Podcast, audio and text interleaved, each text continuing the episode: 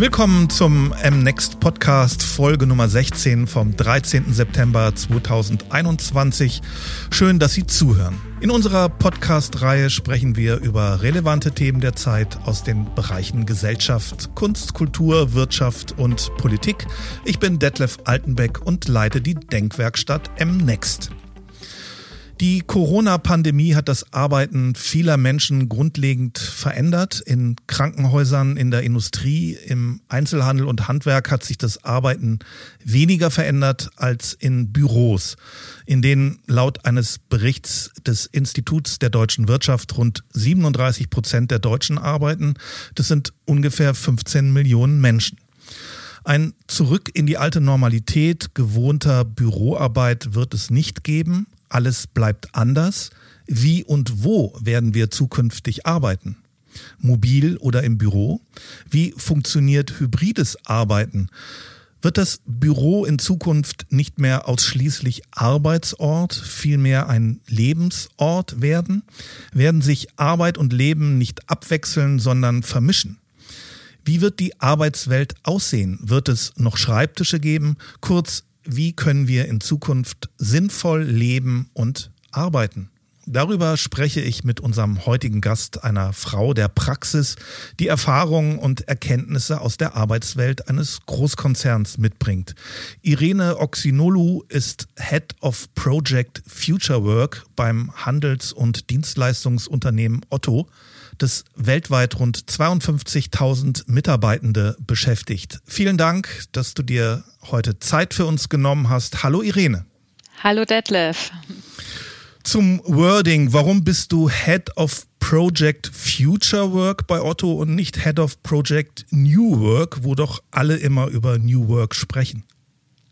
Und das ist genau der Punkt. Da haben wir uns gesagt, Mensch, New Work ist inzwischen so ein Buzzword äh, geworden. Wir wollten gerne mit äh, Future Work ganz speziell auch in die Zukunft äh, weisen und damit deutlich machen, dass wir mit unserem Projekt auch immer einen kleinen Schritt vorausdenken.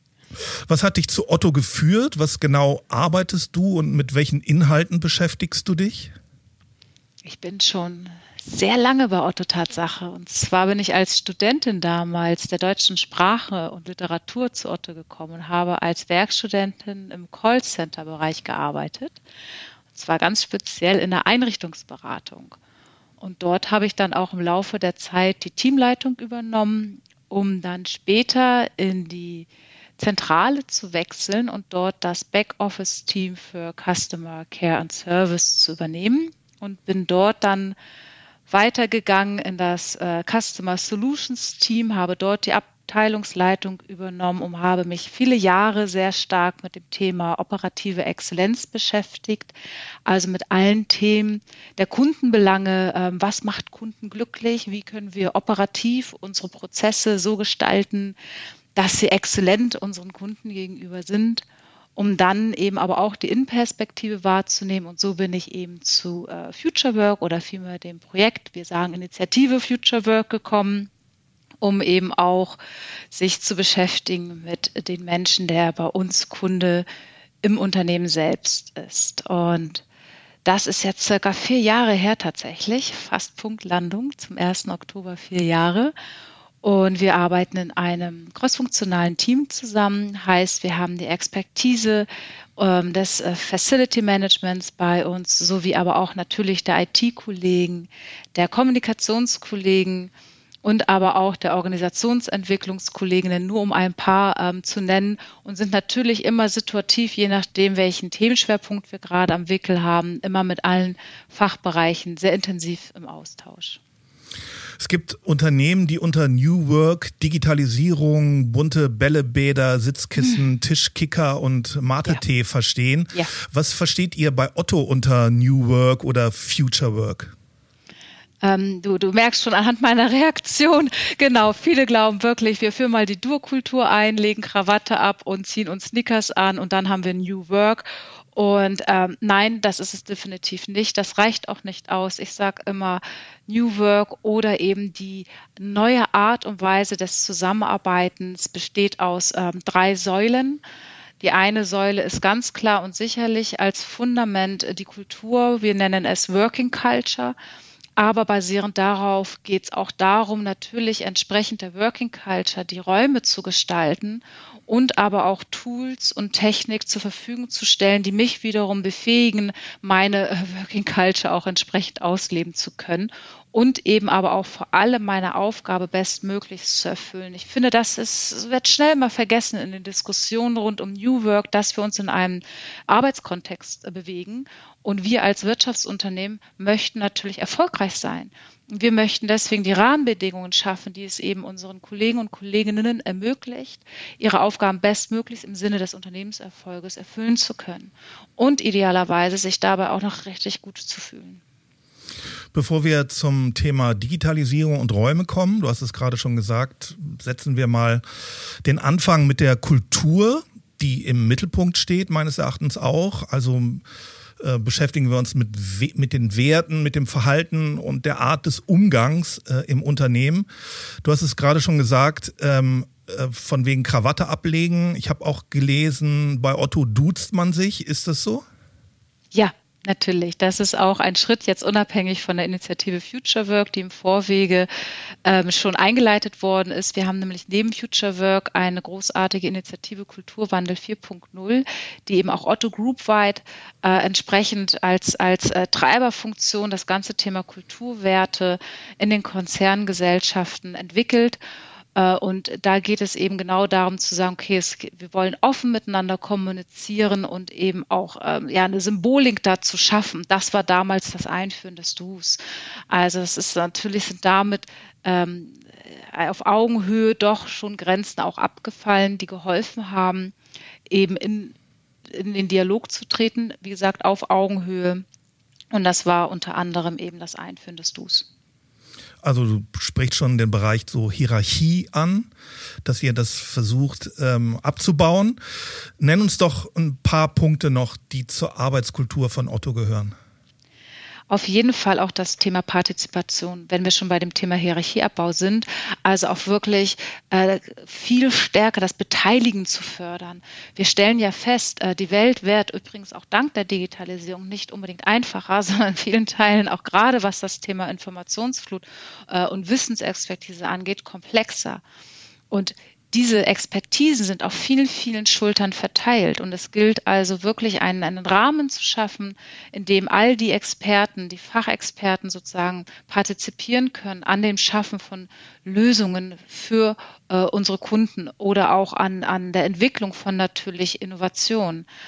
Also Partizipation ist das ganz wichtige, äh, ist ein ganz wichtiger Punkt, wie aber auch Transparenz. Also ich kann nicht partizipieren, wenn ich nicht weiß, um was es geht.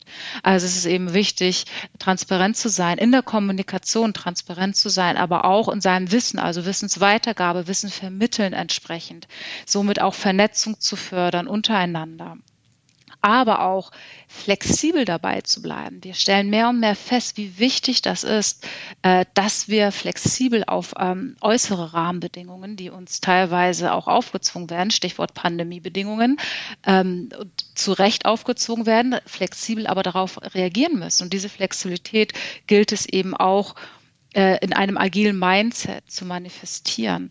Das ist eben auch noch ein weiterer wichtiger Faktor und dabei aber auch nicht äh, die Eigenverantwortlichkeit zu unterschätzen und zu vergessen, ganz im Gegenteil, die entsprechend zu fördern. Denn am Ende bin ich selbst dafür verantwortlich, wie ich meinen Arbeitsalltag gestalte, in dem Rahmen, der entsprechend dann, wie ich gerade beschrieben habe, vorgegeben wird das, es gibt noch viel mehr. Äh, ich kann jetzt noch mal weitermachen. Äh, Stichwort Vertrauenskultur, Feedbackkultur etc. Aber das sind so die wesentlichen Grundsteine, die uns zumindest im Rahmen von Future Work beschäftigen. Inwieweit gehören solche Dinge wie Mut, Risikobereitschaft, Fehlertoleranz und Kritikfähigkeit auch zur Arbeitskultur? Absolut ganz wichtige ähm, Aspekte, die du ansprichst. Ich äh, bin ein Fan von dem Thema Mut zum Ausprobieren. Das ist auch immer mein, mein Lieblingsbild, was ich im Rahmen von Future Work erzähle. Ähm, Detlef, du kennst das doch bestimmt auch, wenn du eingeladen bist irgendwo und ein reichhaltiges Buffet ist aufgebaut und auf diesem Buffet sind ähm, ja Sachen drauf, die du noch nie vorher in deinem Leben gesehen hast. Oder es riecht vielleicht auch etwas merkwürdig. Und dann gibt es eben diejenigen, die ähm, mutig an das Buffet gehen und einfach auch mutig drauf losprobieren. Dann gibt es aber auch diejenigen, die, und das völlig zu Recht erstmal gerne wissen möchten, welche Rezepturen sind denn dahinter? Vielleicht, weil sie äh, Allergien haben und Angst und Sorge vor einer entsprechenden Reaktion.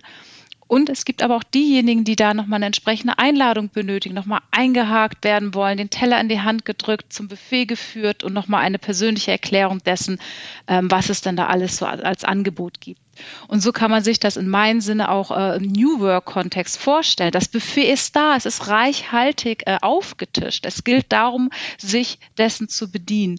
Da aber auch ruhig mal mutig auszuprobieren, was zu einem passt, zu einem selbst als Persönlichkeit. Und dann, und das ist der springende Punkt, was in, in den Gesamtkontext passt, also was geschmacklich, um in dem Bild zu bleiben, eben auch mundet, was aber im Teamkontext passt, im Aufgabenkontext zusammenpasst. Es geht dann nicht nur allein um das ich und das Individuum, sondern es geht dann auch um die Wir-Perspektive, also vom Ich zum Wir. Und dazu gehört natürlich auch konstruktive Kritik zu üben.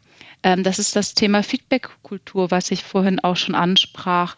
Eben auch offen miteinander im Umgang, sich Feedback zu geben aber auch so, dass es eben weggeht von den persönlichen Befindlichkeiten eben hin zu einer konstruktiven Diskussionskultur. Für uns ein ganz wichtiger Aspekt. Und ist das bei den Mitarbeitenden äh, auch so angekommen? Würdest du das beschreiben? Ja, wir haben ähm, im Rahmen von dem Kulturwandel, was ich vorhin äh, erwähnt hatte, Kulturwandel 4.0, äh, sogenannte lokale Kulturwandelteams pro Konzerngesellschaften gebildet. Und somit haben wir auch bei Otto ein Kulturwandelteam. Das ist sicherlich nochmal ein extra äh, Podcast wert an der Stelle, die sich genau mit diesen sogenannten Handlungsgrundsätzen, wie ich sie gerade beschrieben habe, beschäftigen und sie eben auch kommunikativ in die Organisation bringen. Ihr habt nicht nur wegen eures Umzugs in die neue Firmenzentrale in letzter Zeit einiges im Unternehmen verändert. Wie bindet ihr die Mitarbeitenden in den Veränderungsprozess ein?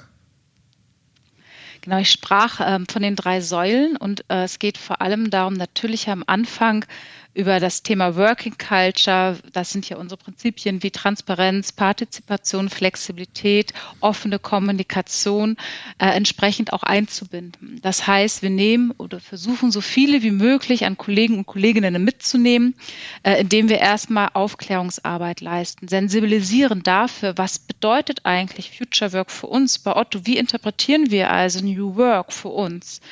Ähm, was sind das für drei Säulen und was verbergen sich hinter diesen drei Säulen?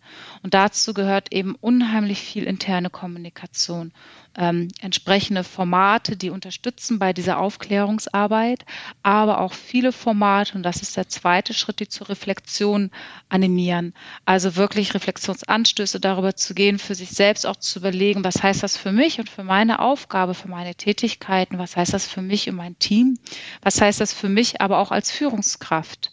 Und dann aber nicht die Leute allein zu lassen, sondern auch viele Angebote zu schaffen, zielgruppengerecht entsprechend aber auch aufbereitet ein Stück weit, also auch hier total vielfältig und divers, äh, Angebote entsprechend zu schaffen, die dabei unterstützen sollen, den Einzelnen zu befähigen, eigenverantwortlich Future Work beziehungsweise New Work für sich zu leben.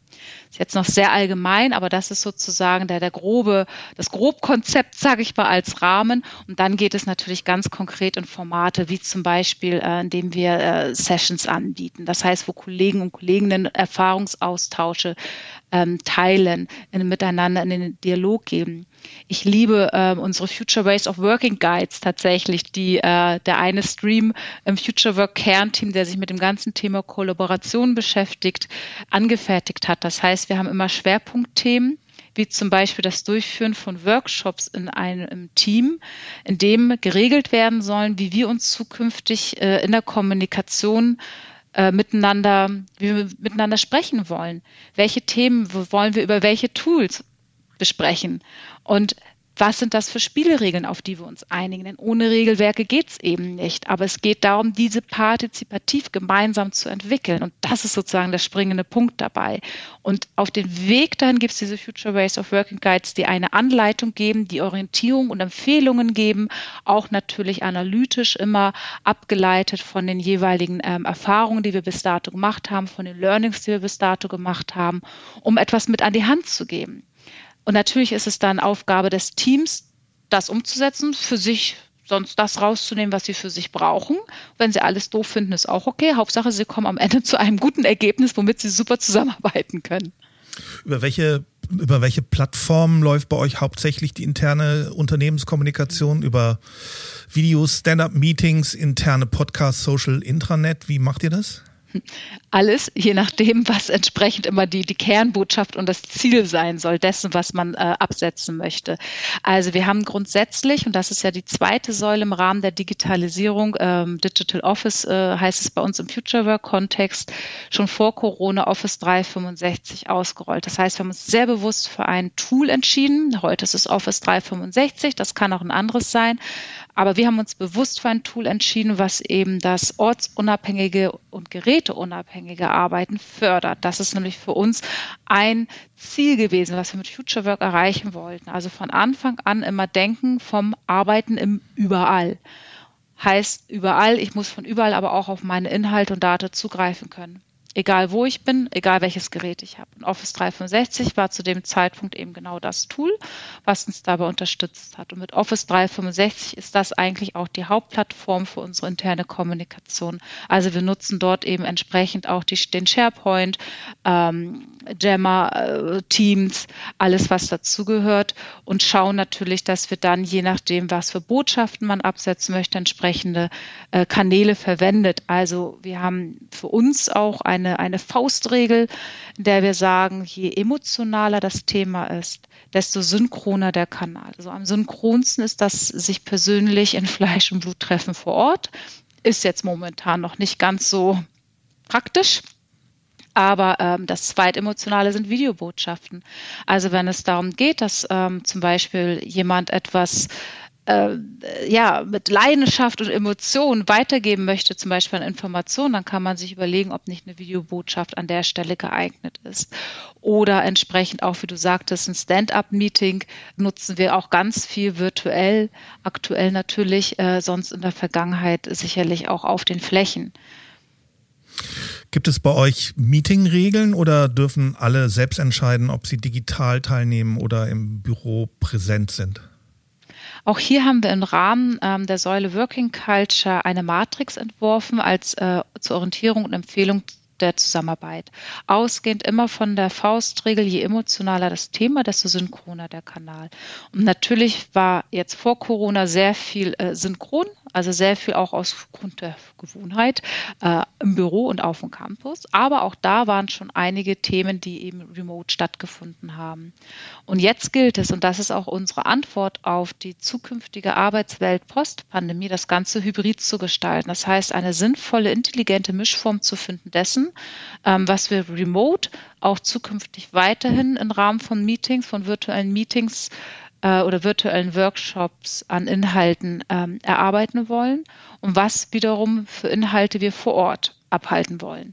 Und das sozusagen zu verbinden, ist für uns im Rahmen einer ähm, ähm, Matrix, die uns entsprechend äh, ja, Leitplanken und Empfehlungen gibt, aufgebaut. Das heißt, dass wir gesagt haben, auch immer ausgehend von diesem Thema, je emotionaler äh, trifft man sich vor Ort und dann damit auch im Büro. Und emotional können auch übrigens Kreativworkshops äh, sein, Brainstorming-Sessions. Wir wissen heute alle, es funktioniert auch virtuell. Die Frage ist, äh, wie gut fühlt sich das an? Und das ist auch abhängig von dem jeweiligen Unternehmen, von, von den Unternehmenszielen hin zu den Unternehmenswerten. Und wir bei Otto haben für uns zumindest festgestellt, wir sind keine reine Remote-Organisation. Wir werden aber auch nicht mehr eine reine Präsenzorganisation sein. Es ist halt die Mixtur, die es dann nachher ausmacht. Siehst du eine Gefahr, dass wenn sich einige digital schalten zu einem Meeting und andere dann im Büro sind, äh, dass es da zu einer Zwei-Klassen-Meeting-Gesellschaft kommt?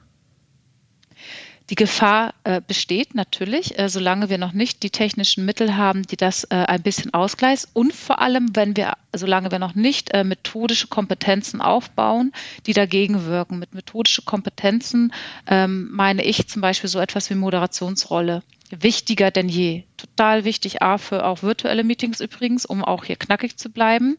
Stichwort Meetingregeln. Du hast vorhin danach gefragt. Eine Meetingregel ist äh, idealerweise dafür zu sorgen, dass ich eine Moderationsrolle habe. Gerade äh, je größer sozusagen das Meeting, umso wichtiger. Ähm, aber auch idealerweise äh, die Meetings kurz und knackig zu halten. Ne? Also da auch wirklich zu schauen, auf den Punkt zu kommen, indem man eine Agenda verwendet. Also jetzt wirklich nichts Besonderes, Aufregendes, Neues, aber das sind einfach Dinge, die effizient sind und die uns auch helfen in der Praxis.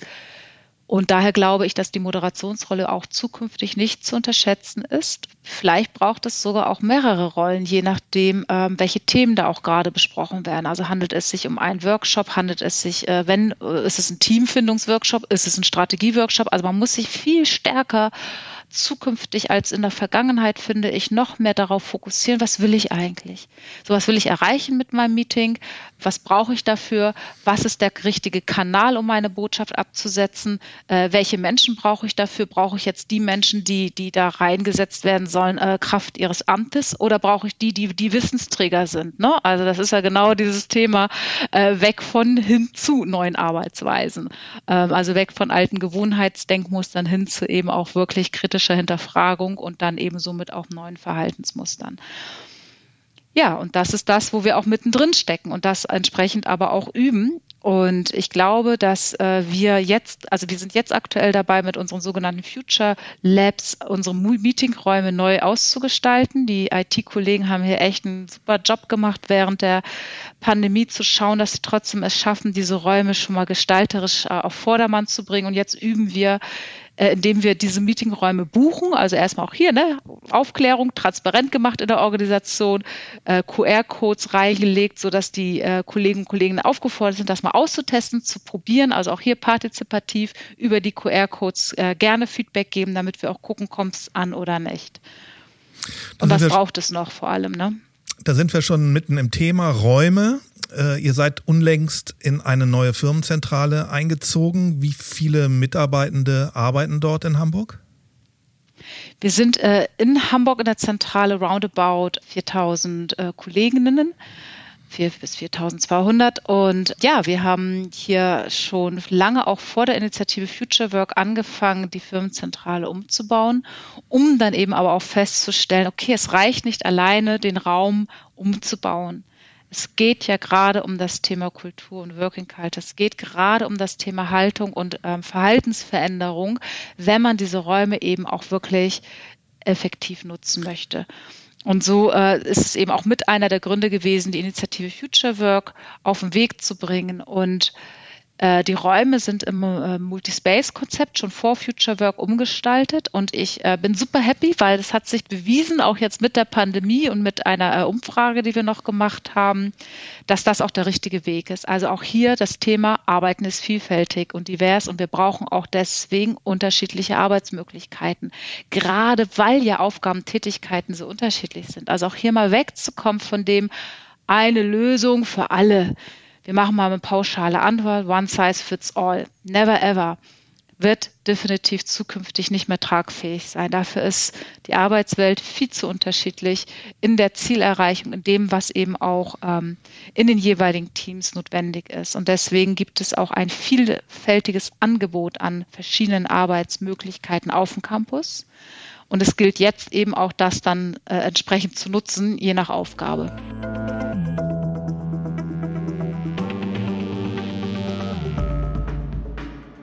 Die Planung für das neue Gebäude hattet ihr vor Corona abgeschlossen. Mhm. Erzähl uns doch bitte etwas über die Grundidee des neuen Gebäudes äh, zu Wünschen und Notwendigkeiten. Die Grundidee definitiv war, dass man ähm, schon, wie ich sagte gerade, vor der Initiative Future Work lange vorher festgestellt hat, irgendwie äh, macht es keinen Sinn, jetzt die äh, das, das zu renovieren und das eins zu eins genauso umzusetzen wie vorher auch. Lass doch mal gucken, äh, wie auch Raumgestaltung ähm, viel stärker sozusagen den äh, Kollegen und Kolleginnen einen Rahmen geben kann, ihre Tätigkeiten besser, motivierter zu erfüllen als vielleicht vorher. Und das war äh, mit einer der Anlässe, neben sicherlich auch noch vielen anderen. Und äh, so kam man aber sehr schnell auf das Multispace-Konzept. Ein Multispace-Konzept bedeutet nichts anderes, als dass ich eben auf, also im Gebäude verschiedene Flächen habe, die äh, für verschiedene Inhalte sozusagen den Rahmen geben. Das eine ist äh, als ein Beispiel der typische klassische Schreibtischarbeitsplatz, wo ich eben äh, Arbeit Produkte am Schreibtisch. Wir haben aber auch sogenannte Social Spaces, wo es eher viel darum, viel mehr darum geht, sich sozial zu vernetzen, sich spontan zu treffen, äh, weil ich mir einen Kaffee hole und dann treffe ich in der Kaffeeküche XYZ. Äh, übrigens wird das jetzt immer viel gesagt, wie sehr das doch gerade vermisst wird. Ne? Spontanität ist halt schwer planbar in Teams. Und ähm, dann aber auch sogenannte Lounges zu schaffen, äh, jeder kennt dieses Bild der Wohnzimmer ähnlich anmutenden äh, Sofa- und Sesselecken in den Bürogebäuden, die aber dazu einladen sollen, eben auch hier inhaltliche Gespräche zu führen, äh, gerade in kleineren Gruppen oder wenn Zweiergespräche sind. Ähm, wir haben natürlich äh, so sogenannte Think Tanks, das sind Räumlichkeiten, die man spontan, die man spontan reingehen kann, die man also nicht vorher noch äh, speziell bucht über ein digitales Buchungssystem. Auch hier, weil man eben sich vernetzt, weil man ein, ein Thema, ein Konzept, irgendwas gemeinsam mal besprechen möchte, um das nicht auf der Fläche zu tun, geht man in Thinktanks. Warum nicht auf der Fläche, um andere Mitarbeiterinnen eben dann an der Stelle auch nicht zu stören, die da vielleicht am Schreibtisch sitzen und konzentriert arbeiten oder aber äh, am Telefonieren sind. Wir haben äh, explizit für konzentrierte Arbeit auch sogenannte Konzentrationsarbeitsplätze. Also das ist die Bibliothek. Äh, da wird also leise sein, angesagt sein äh, und äh, da kann man sehr konzentriert entsprechend dann für sich seine Aufgaben erledigen. Wir haben Telefonzellen, ähm, wenn man eben auch mal vertraulich private Gespräche führen möchte. Wir haben natürlich die großen Meetingräume, die alle gleich äh, ausgestattet sind in der, in der Technik, so dass es eben relativ ähm, einfach ist, sich anzustöpseln, um dann entsprechend auch an einer Videokonferenz teilzunehmen. Hier Achtung, wie ich es gerade sagte, probieren wir natürlich zum Thema hybriden Meeting auch neue Technologien aus, um zu sehen, was da für uns dann das Passende ist weg von Einzelbüros. Also es gibt jetzt nicht mehr Stichwort, wir waren da vorhin Kultur, Hierarchie. Auch hier Symbol, nicht nur Du-Kultur, sondern nein, nicht allein der Chef hat sein Einzelbüro, sondern eben kommt auch um eben auch entsprechend sozusagen die, die, die Vorbildfunktion wahrzunehmen, mit auf die Fläche. Und natürlich gibt es auch Ausnahmen bestätigen die Regel. Es gibt Aufgaben, wo es völlig äh, aufgrund der Aufgabe und Tätigkeiten vielleicht auch legitim ist zu sagen, da hat jemand einen Einzelarbeitsplatz oder oder äh, je nachdem, wie die Ausnahme dann definiert ist. Also auch das gilt es zu gucken, denn nicht one size fits all und das äh, muss man auch äh, umgedreht sehen. Habt ihr das alles schon in der ursprünglichen Planung vorgesehen oder habt ihr auch noch mal äh, reagiert auf äh, die Corona-Pandemie? Nein, das war tatsächlich in der ursprünglichen Planung äh, vorgesehen. Das, was wir jetzt nochmal äh, ein bisschen anpassen und sehen auch als Ergebnis unserer Umfrage mit der Corona-Pandemie, dass äh, zukünftig sich natürlich die Anteiligkeit dessen, für welche Themen, Themen man sich ähm, vor Ort, also auf dem Campus trifft, sich verändern wird. Äh, die Anteiligkeit wird sich dahingehend verändern, dass bei uns zumindest keine große Überraschung, mobiles Arbeiten für vor allem konzentrierte Einzelarbeit größer sein wird wird und somit mobiles Arbeiten nicht auf dem Campus stattfindet. Also Campus nennen wir unser Büro, also somit nicht bei uns im Büro stattfindet, sondern von einem anderen Ort außerhalb des Büros dahingehend äh, werden ähm, die Themen, für die man sich dann im Büro trifft, eher diejenigen sein, wo ich mit vielen Menschen zusammen sein möchte, wo ich jemanden persönlich treffen möchte. Stichwort, ähm, je emotionaler das Thema, desto synchroner der Kanal. Oder aber, wo vor allem die Workshops stattfinden, Informationsveranstaltungen stattfinden, aber auch Feierlichkeiten, Events, wo aber auch ähm, Projektworkshops ähm, stattfinden werden, wo einfach mehrere Menschen im wahrsten Sinne des Wortes miteinander kollaborieren. Und dafür brauchen wir Kollaborationsflächen, so nennen wir es. Äh, und das ist das, was wir in der Anteiligkeit halt mehr brauchen, als wir es damals vor Corona geplant hatten. Mich interessiert nochmal das Thema Einzelarbeitsplätze und Schreibtische. Ist das doch sehr individuell geregelt oder gibt es da eher eine einheitliche Regelung von wegen Desk-Sharing ähm, oder können Mitarbeiter Mitarbeitende auch ihre Schreibtische individuell gestalten. Wie handhabt ihr das? Ähm, wir haben schon auch vor Corona uns für das Sharing-Prinzip entschieden und somit auch eine betriebliche ähm, Vereinbarung aufgesetzt, in der geregelt wird, dass auf den äh, neu umgebauten Flächen, also den sogenannten Multispace-Flächen, auch das Sharing-Prinzip gelebt wird. Einhergehend mit, der, mit diesem Sharing-Prinzip bedeutet es auch, dass wir so eine sogenannte Clean Desk Policy haben. Heißt also, dass äh, die Schreibtische nicht individuell gestaltet werden, beziehungsweise dann individuell gestaltet werden, wenn du, dich entscheidest, dass du an dem Tag am Schreibtisch X dich hinsetzen möchtest. Dann kannst du da selbstverständlich dein Lieblingsfoto gerne hinstellen. Wenn du das brauchst für dich oder deine Pflanze, was auch immer dich da motiviert, sage ich jetzt mal.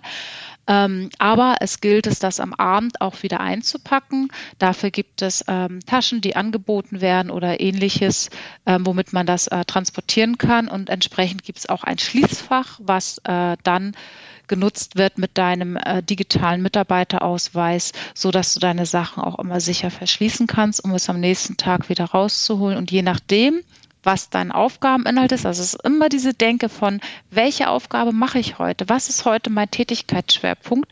Und welchen Ort brauche ich dafür? Das ist immer sozusagen der, der Schlüssel zum Erfolg für unser Konzept, das zu reflektieren. Äh, und sich dann entsprechend an diesen Ort hinzusetzen, sei es der Schreibtisch, ähm, sei es die, die Lounge, die Bibliothek oder aber auch das mobile Arbeiten, was eben zukünftig als Ort noch viel stärker und präsenter hinzukommt als in der Vergangenheit. Wie siehst du das? Wird es in Zukunft immer weniger Schreibtische in den Büros geben? Ja, ich zögere deshalb, weil ich jetzt äh, überlegt habe, es hängt ja auch immer davon ab, ähm, was die Tätigkeit ist. Also was ist jetzt sozusagen das Unternehmensziel. Aber im Großen und Ganzen glaube ich, dass ähm, es nicht mehr abhängig sein sollte davon, dass jemand einen Einzelschreibtisch hat, kann, muss aber nicht und somit würde aber auch automatisch es weniger Schreibtische in den Büros geben und es würde viel mehr Flächen geben, in denen ich mich mit anderen treffe, auf denen ich mich mit anderen treffe.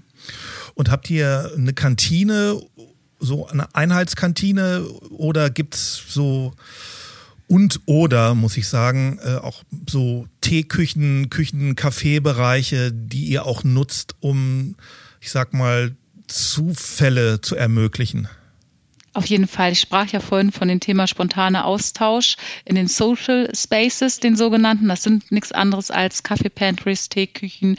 Ähm, und davon haben wir ganz viele verteilt auf dem Campus, weil wir eben glauben, dass genau dieses spontan zufällige Treffen etwas ist, was Innovationskraft ausmacht äh, und Impulse vor allem auch gibt. Und das ist das, ähm, was uns jetzt auch in der virtuellen Welt ein Stück weit fehlt. Und ich nehme mal an, äh, anders als früher, wo man so Teeküchen immer irgendwie ans Ende eines Ganges gesetzt habt, sind die jetzt besonders präsent, oder? Ja, die sind total schön. Ähm, also wir haben sogar auch unterschiedliches äh, Motto pro Etagen, ähm, haben die Kolleginnen und Kollegen sich vom Facility Management ausgedacht, so dass wir zum Beispiel äh, eine Kaffee Pantry haben in der Bergwelt. So kannst du dir also vorstellen, das ist dann eher alles sehr holzlastig. Äh, das nächste ist äh, die Insel- und Meerwelt als Strand als Thema oder Japan. Äh, und so ist das in den unterschiedlichen Etagen unterschiedlich gedacht und ähm, entsprechend sind die Social Spaces auch in, der, in der Farbgebung, in der Auswahl der Möbel, äh, der Dekoration auch gestaltet. Also das haben die großartig gemacht. Und ich sage das jetzt nicht, weil ich jetzt selber dort ähm, arbeite, sondern weil das wirklich einfach toll aussieht. Wir können auf jeden Fall festhalten, wir erleben das Ende der Büros, wie wir sie bisher kannten. Die sehen dann eben doch jetzt anders aus. Äh, es gab vor gar nicht so langer Zeit noch eine Art Leistungsethos der schieren Präsenz. Äh, Mitarbeitende, die früh ins Büro kamen und bis in die Abendstunden an ihrem Schreibtisch saßen, galten als fleißige Leistungsträger. Hier gab es einen Umbruch, wo man arbeitet und wann, sagt weder etwas über die Qualität der Arbeit noch über die Leistungsbereitschaft aus. Arbeit wird zeitlich und räumlich weniger einengend sein, viel mehr selbstbestimmter werden, gebt ihr euren Mitarbeitenden die freie Wahl darüber, wo und wann sie arbeiten? Natürlich vorausgesetzt, dass es auch zusammen funktionieren muss. Der Clou ist, wir geben dem Teams die freie Wahl. Bedeutet also, ähm, es geht nicht um das, was nicht allein um das, was für mich am besten passt. Ich kenne meine Vorlieben, ich weiß, wo ich gut bin, wo ich vielleicht weniger äh, effizient arbeiten kann. Es gilt aber das genau in Harmonie zu bringen mit dem, was auch die Teambedürfnisse sind. Und natürlich äh, das alles im Kontext der Erreichung der Unternehmensziele. Und das kann partizipativ und gemeinschaftlich und wird auch gemeinsam entsprechend erarbeitet. Wir nennen diesen Prozess den sogenannten Kollaborationssprint, ähm, wo wir auch äh, mit Unterstützung und Hilfe des Formats Future Ways of Working Guides, ich habe eingangs davon berichtet, wir eben auch Anleitung geben und Hilfsmittel geben mit unserer Matrix der Zusammenarbeit. Ähm, je emotionaler das Thema, desto synchroner der Kanal etc äh, wir eben unterstützen und helfen, diesen Kollaborationssprint zu durchlaufen, um eben am Ende genau diese Teamvereinbarung zu erreichen. Für welche Inhalte arbeite ich wo? Also wir geben da ganz viel Freiraum, was so weit wie es eben auch möglich ist im Rahmen der gesetzlichen Vorgaben. Na, also wir sind ähm, bei uns zumindest auch sehr stark gebunden an Arbeitsschutz, arbeitsrechtlichen Themen, selbstverständlich, deren äh, Regelungen und ähm, ja, Vereinbarungen wir auch äh, entsprechen. Das heißt, äh, Stichwort äh, Pausenzeit, dass wir dazu auch ähm, aufrufen und auch aufklären, äh, wie sind die einzuhalten. Ähm, Zeiterfassung ist so ein nächstes Thema. Also da kann man nicht äh, ganz so frei sein und sagen, arbeite wann du willst. Nein, da gibt es eben auch noch bestimmte Punkte, äh, die wir beachten müssen. Und äh, hast du schon eine Übersicht, wie das im Moment ist, so im Durchschnitt, sage ich mal? Kommen die Leute dreimal in der Woche oder zweimal in der Woche ins Büro? Kannst du schon eine Einschätzung abgeben? Wir haben hier eine Umfrage gemacht, das war noch mitten in der ähm, Hochpandemiezeit, hätte ich fast gesagt. Da hieß es, dass man durchschnittlich tatsächlich eher so dreimal die Woche ins Büro kommt, zwei bis dreimal. Und dass sich das auch an den Tagen verteilt, Dienstag, Mittwoch, Donnerstag. So, und sagen wir mal ehrlich, das ist jetzt überhaupt nichts Besonderes und auch keine Überraschung. Und wir wissen auch alle, wie die Büros am Freitagnachmittag ausgesehen haben. Das war schon vor und Corona, wovon du jetzt sprichst. Genau, so ja. ist es. Und das mhm. ist auch völlig in Ordnung. Ne? Also es ist ja auch, wir haben äh, Gleitzeit beispielsweise, was man A nutzen kann. B, es geht darum, du hast es auch vorhin schön auf den Punkt gebracht, äh, es geht ja um Leistung die ich erbringe. Und wenn ich meine Leistung gut erbringe, ist es doch jetzt erst einmal im ersten Moment äh, unabhängig davon, wo. Und ähm, das ist sozusagen auch die große Überschrift, die das Ganze trägt. Und wir sehen, dass zum Beispiel Dienstag und Mittwoch Tage sind, wo die Leute gerne ähm, ins Büro kommen, um sich dort äh, gemeinsam zu treffen. Aber wir sind immer noch unter der äh, Überschrift Corona. Wir sagen, ein richtiges Erleben dessen, was wir jetzt so theoretisch besprechen, erleben wir halt nicht. Und das ist das, was uns fehlt. Und das macht es auch sehr schwierig, denn New Work und Future Work Rahmenbedingungen sind unabhängig davon, dass ich ähm, unter den Gesundheitsschutz unterliege, sondern ich kann frei über meine Orte entscheiden und das kann ich jetzt gerade nicht. Zu Recht nicht. Und deswegen erleben wir es ja auch nicht wirklich. Kannst du starke Unterschiede in den Altersgruppen ähm, feststellen? Starke nicht. Aber es gibt die Tendenz, dass ähm, je jünger die Kolleginnen sind, ähm, umso eher zieht es sie auf den Campus zurück. Stichwort auch soziale Vernetzung an der Stelle. Und äh, es ist auch so, dass natürlich ähm, durch, durch viel mehr ähm, Erfahrung man teilweise auch eine andere äh, Familiensituation hat, natürlich Kinderbetreuung, äh, andere Anfahrtswege etc., die dann eben eher zu der Entscheidung führen, vielleicht seltener ins Büro zu fahren. Man hat auch eher die Möglichkeit, sich noch ein Arbeitszimmer zu leisten, als jetzt äh, ein Auszubildender gerade anfängt. Einige Unternehmen beklagen einen Autoritäts- und Kontrollverlust, wenn die Mitarbeitenden verstärkt mobil arbeiten und machen sich Sorgen, dass betriebliche Arbeitsabläufe nicht reibungslos funktionieren und dass Auszubildende und neue Mitarbeitende zu wenig lernen oder schlecht eingearbeitet werden und den Anschluss an das Unternehmen nicht mhm. finden. Wie seht ihr das bei Otto? Wie siehst du mhm. das? Also erst einmal finde ich, ähm, sollte man auch dieser Sorge Raum geben. Denn letztendlich sind wir alle in einer gewissen Gesellschaftsform sozialisiert und es ist auch völlig in Ordnung, dass man eben auch mit ganz anderen ähm, Verhaltensmustern groß geworden ist, sage ich jetzt mal, und somit auch mit einem anderen Führungsstil, was ähm, erstmal Fakt ist. Und das bedeutet eben auch ein Umdenken in der Führung vor allem und für mich in der Rolle dessen, was ich als Führungskraft innehabe, ähm, zu schauen, okay, welche Instrumente gibt es dann noch, wie ich ähm, mein, ja, schauen kann, dass wir die Leistung als Team erbringen, die das Unternehmen braucht. Und das ist ja der springende Punkt an der Stelle. Und das gilt es aus meiner Sicht eben auch im Team zu besprechen. Und nochmal, die Leistung ist unabhängig vom Ort. Sie wird erbracht und es geht darum, wie und wann sie erbracht werden muss. Und ob nun einer neben mir sitzt am Schreibtisch der nun die ganze Zeit produktiv arbeitet oder nicht, weiß ich das am Ende. Also ich tänzle ja nicht bei jedem Einzelnen äh, hinten und guckt so über die Schulter.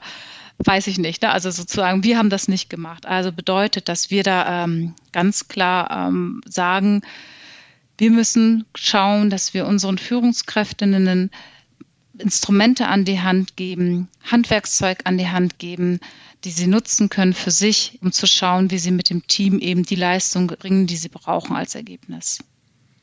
Was sind das für Dinge, die, die ihr den Führungskräften da an die Hand gebt? Hm, wir haben ähm, ein schönes Programm, was da Julit heißt, wo es unterschiedliche Bausteine gibt, wie zum Beispiel digitale Führung oder jetzt ganz neu hybrides Führen, wo es eben genau darum geht, äh, den Kolleginnen äh, die, Dinge an die Hand zu geben und eben auch deutlich zu machen, ähm, warum braucht es eigentlich erstmal ein Umdenken? Warum braucht es erstmal auch einen Vertrauensvorschuss? Was heißt es eben auch mit dem Team gemeinsam die Spielregeln vor allem zu vereinbaren? Äh, wie komme ich dahin? Stichwort Kollaborationssprint. Bei uns heißt es jetzt zum Beispiel so. Oder aber auch ähm, die Matrix der Zusammenarbeit zu erklären als Orientierung und Hilfestellung. Ähm, aber eben auch Gesprächsführung, ganz wichtiges Thema. Ähm, unheimlich wichtig sind zum Beispiel Liefertermine zu vereinbaren. Wir geben auf der einen Seite mehr Freiheit. Am Ende des Tages geht es aber auch darum, ein Stück weit ähm, die Eigenverantwortlichkeit zu fördern und das bedeutet auch Disziplin. Ich möchte nochmal zurückkommen auf das Problem der Auszubildenden und der neuen Mitarbeitenden. Ähm, wie kann man dem äh, entgegnen? Ich meine, die bekommen einfach definitiv durch das äh, mobile Arbeiten weniger Unternehmenskultur und Identität des Unternehmens mit, oder? Was, was kann da die Lösung sein? Ja, einen Impfstoff zu haben oder ein Gegenmittel zu haben gegen das Virus. Das wäre die Lösung Nummer eins aus meiner Sicht. Ja, nutzen sagen, wir nochmal den äh, Aufruf, äh, lasst euch impfen. Denn es geht mir vor allem darum zu sagen, dass wir nach wie vor unter Rahmenbedingungen sind, die eben nicht New Work oder Future Work sind. Das ist das, was ich gerade meinte. Und das dürf, da darf man echt nicht Äpfel und Birnen miteinander verwechseln.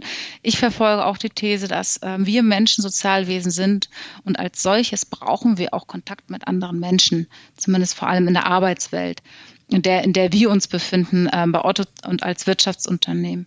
Und ähm, wir begegnen äh, dem, indem wir aktuell zumindest versuchen, trotzdem das Beste draus zu machen. Es haben viele angefangen, die jetzt noch nicht einmal, noch nicht einmal im Büro waren tatsächlich, also die wir remote ongeboardet haben. Und ähm, viele andere Unternehmen machen das ja auch, dass sie zum Beispiel Willkommenspakete entsprechend nach Hause schicken, dass man sich äh, trifft, dass man trotzdem ähm, Vorstellungen auch virtuell in Teams macht, dass man auch ähm, virtuelle Afterworks versucht zu organisieren, ähm, wobei auch viele sagen, nach einem langen Tag des virtuellen Mietens äh, muss das nicht auch noch unbedingt sein. Aber auch ähm, Kennenlerntermine einstellt, also hier viel bewusster eben auch guckt, dass man Kaffeetermine einstellt, mit denen man sich mal äh, trifft und bespricht. Und äh, jetzt eben gibt es ja auch schon die Möglichkeit, auf den Campus zurückzukehren. Die Auslastung ist eben noch nicht bei 100 Prozent, um das natürlich vor allem zu nutzen. Gerade die Kolleginnen, die jetzt äh, angefangen haben und das noch nicht gesehen haben, sich dann wirklich entsprechend ähm, zu treffen vor Ort, um dann eben auch durch die, durch die Räume zu gehen. Aber das Feeling ist nicht eins zu eins das gleiche, wie wenn, wenn alle da sind.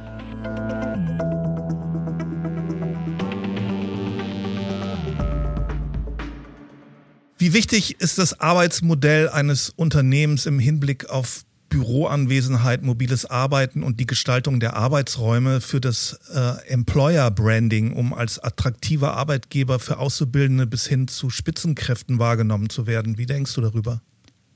Wir wissen ähm, definitiv, dass äh, Arbeitnehmer sich das Unternehmen auch danach äh, aussuchen, was ihnen angeboten wird. Also nicht nur gehaltlich angeboten wird, sondern vor allem, äh, wie viel Möglichkeit haben sie, mobil zu arbeiten, auch frei darüber zu entscheiden, von wo aus sie arbeiten können, ähm, welche Tools und Technologien ihnen zur Verfügung gestellt werden. Das sind unheimlich wichtige Faktoren als Arbeitgeber, um auch zukünftig attraktiv zu bleiben und aber auch gute Leute weiterhin auch zukünftig zu binden. Also ein Must-Have, ganz klar. Du hast es schon angesprochen. Ein ähm, weiteres Problem sehen viele Unternehmen darin, dass durch das verstärkte mobile Arbeiten das Sozialgefüge der Gemeinschaftssinn und kollektive Purpose verloren geht. Du hast schon ein paar Beispiele genannt. Ähm, wie wichtig ist es, Anlässe zu schaffen, die wirklich äh, attraktiv sind, äh, sich zu treffen? Äh, Gibt es da noch ein paar Ideen, wie man auch die Mitarbeitenden ins Büro motiviert? Feiern. Ein Wort, feiern, Erfolge feiern. das ist für mich äh, wirklich einer der Themen, die äh, sehr wichtig sind, dass man sich als Kollektiv an einem gemeinsamen Ziel, also auch im Gefühl, ähm, wiederfindet. Ich meine, wir kennen das doch alle. Wie geil ist bitte schön ein Live-Konzert live zu erleben? Das ist was ganz anderes, als wenn ich es noch in so großartigen, äh, auf großartigen Leinwänden sehe beispielsweise. Und das sind eben die Unterschiede. Und darum geht es, das und solche ähm, Veranstaltungen aus meiner Sicht auch zukünftig als Anlass zu nehmen, also positive Ereignisse zu feiern, aber auch ähm, sogenannte Fuck-up-Nights, wie wir sie nennen. Also auch darüber zu sprechen, was hat mal nicht gut geklappt, was hat man mal so richtig verhunzt. Also eben auch wirklich ähm, viele Formate zu schaffen, wo es äh, darum geht, auf der einen Seite eine soziale Vernetzung zu schaffen, aber auch auf der anderen Seite ähm, die die, Kollegen und Kolleginnen in einen Dialog zu bringen miteinander. Ihr macht dann und so eine Party, so eine Fuck-Off-Party äh, und trefft euch beim, beim Glas Wein. Darf ich jetzt mal so direkt fragen und sagt, ey, das ist ja total Mist gelaufen, äh, lass uns mal das austauschen in so einer, ich sag mal in Anführungszeichen, in so einer Party? Äh, fast. Wir haben zum Beispiel aber auch Geschäftsführer oder Geschäftsführerinnen einfach ähm, mal erzählt, auch auf der Bühne mal offen erzählt, äh, was sie so richtig verhauen und verkackt haben auf gut Deutsch in ihrer Karriere. Und natürlich wurde das verbunden mit einem Afterwork im Nachgang, ja. Da sind wir wieder bei Kultur, ne? Und Fehler. Genau. genau. Also da, da zeigt dir das, äh, dass, dass eben auch das transparent gemacht wird. Du hast es am Anfang noch im, im theoretischen Rahmen erzählt, äh, hier ist es jetzt dann, ähm, wird's lebendig, ne? So ist es. Und lebendig, da nimmst du mir das Wort aus dem Mund. Ich wollte gerade sagen, es muss vor allem aus meiner Sicht müssen es Dinge sein, die Erlebnisse schaffen im wahrsten Sinne des Wortes und auch emotionale Erlebnisse schaffen. Das können, da ist die Bandbreite sicherlich groß, auch hier wieder natürlich abhängig davon, ähm, welche Unternehmensziele etc. Aber ähm, das sind für mich die Attraktionen, ähm, warum es immer noch wichtig ist, ein Büro zu haben, ein Ort der Begegnung, ein Ort der Zusammenkunft, ein, ein Anker aber für Kultur, für Identifikation. Und das braucht es. Man braucht einen Heimathafen. Und da geht es um Begegnungen, sicherlich, direkten Austausch, aber eben auch um Wissenszufälle, ne? weil dann was passiert. Korrekt. Und das ist eben einer der Bausteine für äh, ja, Innovationskraft. Wo man sich wohlfühlt, entsteht die beste Produktivität, sage ich. Wenn zusätzlich überraschende Konstellationen entstehen, ergeben sich Innovationen. Wird das Büro in Zukunft weniger reine Arbeitsstätte, sondern ein Lebensort, an dem man kocht, isst, lernt, liest, schläft, feiert, Sport macht, die Kinder betreuen, betreut werden, wo man sich trifft und inspirieren lässt und eben auch zusammenarbeitet? Ja, Habt ihr das? Für mich ähm, kann, kann das ein Ort sein. Äh, ich glaube, wichtig ist an der Stelle dann genau aufzupassen, dass dann das private Leben und das Individuum, was einen dann auch ähm, persönlich sozusagen ausmacht mit Vorlieben, nicht zu hart verschmelzt äh, mit dem Berufsalltag. Ich sage ganz bewusst jetzt mal Berufsalltag, weil diese Verschmelzung auch ähm, dazu führen kann, dass man vergisst, auf sich selbst zu achten und kein, keine Grenze auch im Kopf, kein Abschalten mehr findet. Und das kann natürlich auch gesundheitlich, psychisch oder aber auch ähm, physisch eben Auswirkungen haben. Also diese totale Verschmelzung, da würde ich sagen, oh Achtung, da muss man genau hinschauen. Äh, also sprich, es sollte noch eine Abgrenzung geschaffen werden. Also das vor Ort Schlafen mh, hm, würde ich jetzt erstmal hinterfragen, ob das so sinnvoll ist. Zumindest für unsere Tätigkeiten ist das nicht zwingend äh, sinnvoll. Denn ich brauche auch das Abschalten, um wiederum Innovationskraft zu entwickeln. Wenn ich mich nur permanent 365 Stunden, äh, Stunden sage ich schon, Tage äh, und entsprechende Stunden und Minuten mit einem und demselben Thema beschäftige, dann ähm, kann ich Kreativität irgendwann auch nicht mehr entwickeln. Also der Abstand, den ähm, zu schaffen, das ist definitiv wichtig. Aber ja, es ist ein Ort der Begegnung äh, dessen, wie du es gerade auch gesagt hattest, wo man zufällig äh, sich, sich aber auch begegnet, wo man sich nicht nur äh, begegnet, um sich sozial zu vernetzen, sondern sich vor allem auch inhaltlich zu vernetzen, gemeinsam essen geht. Wir haben eine Mittagsessenkultur äh, par excellence. Also nicht nur, weil die Kantinküche so lecker schmeckt, sondern weil wir es auch lieben, ähm, gemeinsam Mittagessen zu gehen und sich mit den Leuten, die man mag, auch auszutauschen, zu treffen. Und dabei werden aber auch inhaltliche Themen häufig genug besprochen. Ähm, so, und dieses Wohlfühlen führt natürlich dazu, dass man die Kraft und Energie sie, äh, stärker fokussieren kann auf das Erfüllen der Aufgabe, statt zu vergeuden damit, ähm, an sich einen Rahmen selber schaffen zu müssen, in dem man sich wohlfühlt, äh, weil man erstmal das, was, was einen stört, äh, wegschaffen muss. Du siehst schon in New Work auch die Chance zum Better Life. Das wird jetzt, genau, also wir können jetzt da, äh, also finde ich noch sehr philosophisch zu, zu diskutieren, was versteht man jetzt konkret unter Better Life. Ne? Also ich glaube, dass, da werden auch verschiedene Menschen verschiedene Meinungen haben. Aber ich persönlich denke, hundertprozentig kann die richtige Interpretation und Umsetzung von New Work dazu beitragen, dass ich mich als Individuum im Job auch entsprechend ähm, besser entfalten kann, selbst verwirklichen kann, idealerweise. Wenn ich mich selbst mit meinen Stärken, die ich habe im Job, verwirklichen kann, dann werde ich mich hundertprozentig auch besser fühlen. Es sollte auch dabei aber helfen, dass ich eben entsprechend meine Potenziale entwickeln kann. Und das ist wiederum etwas, was dann beim Arbeitgeber auch liegt, da diesen Rahmen zu schaffen.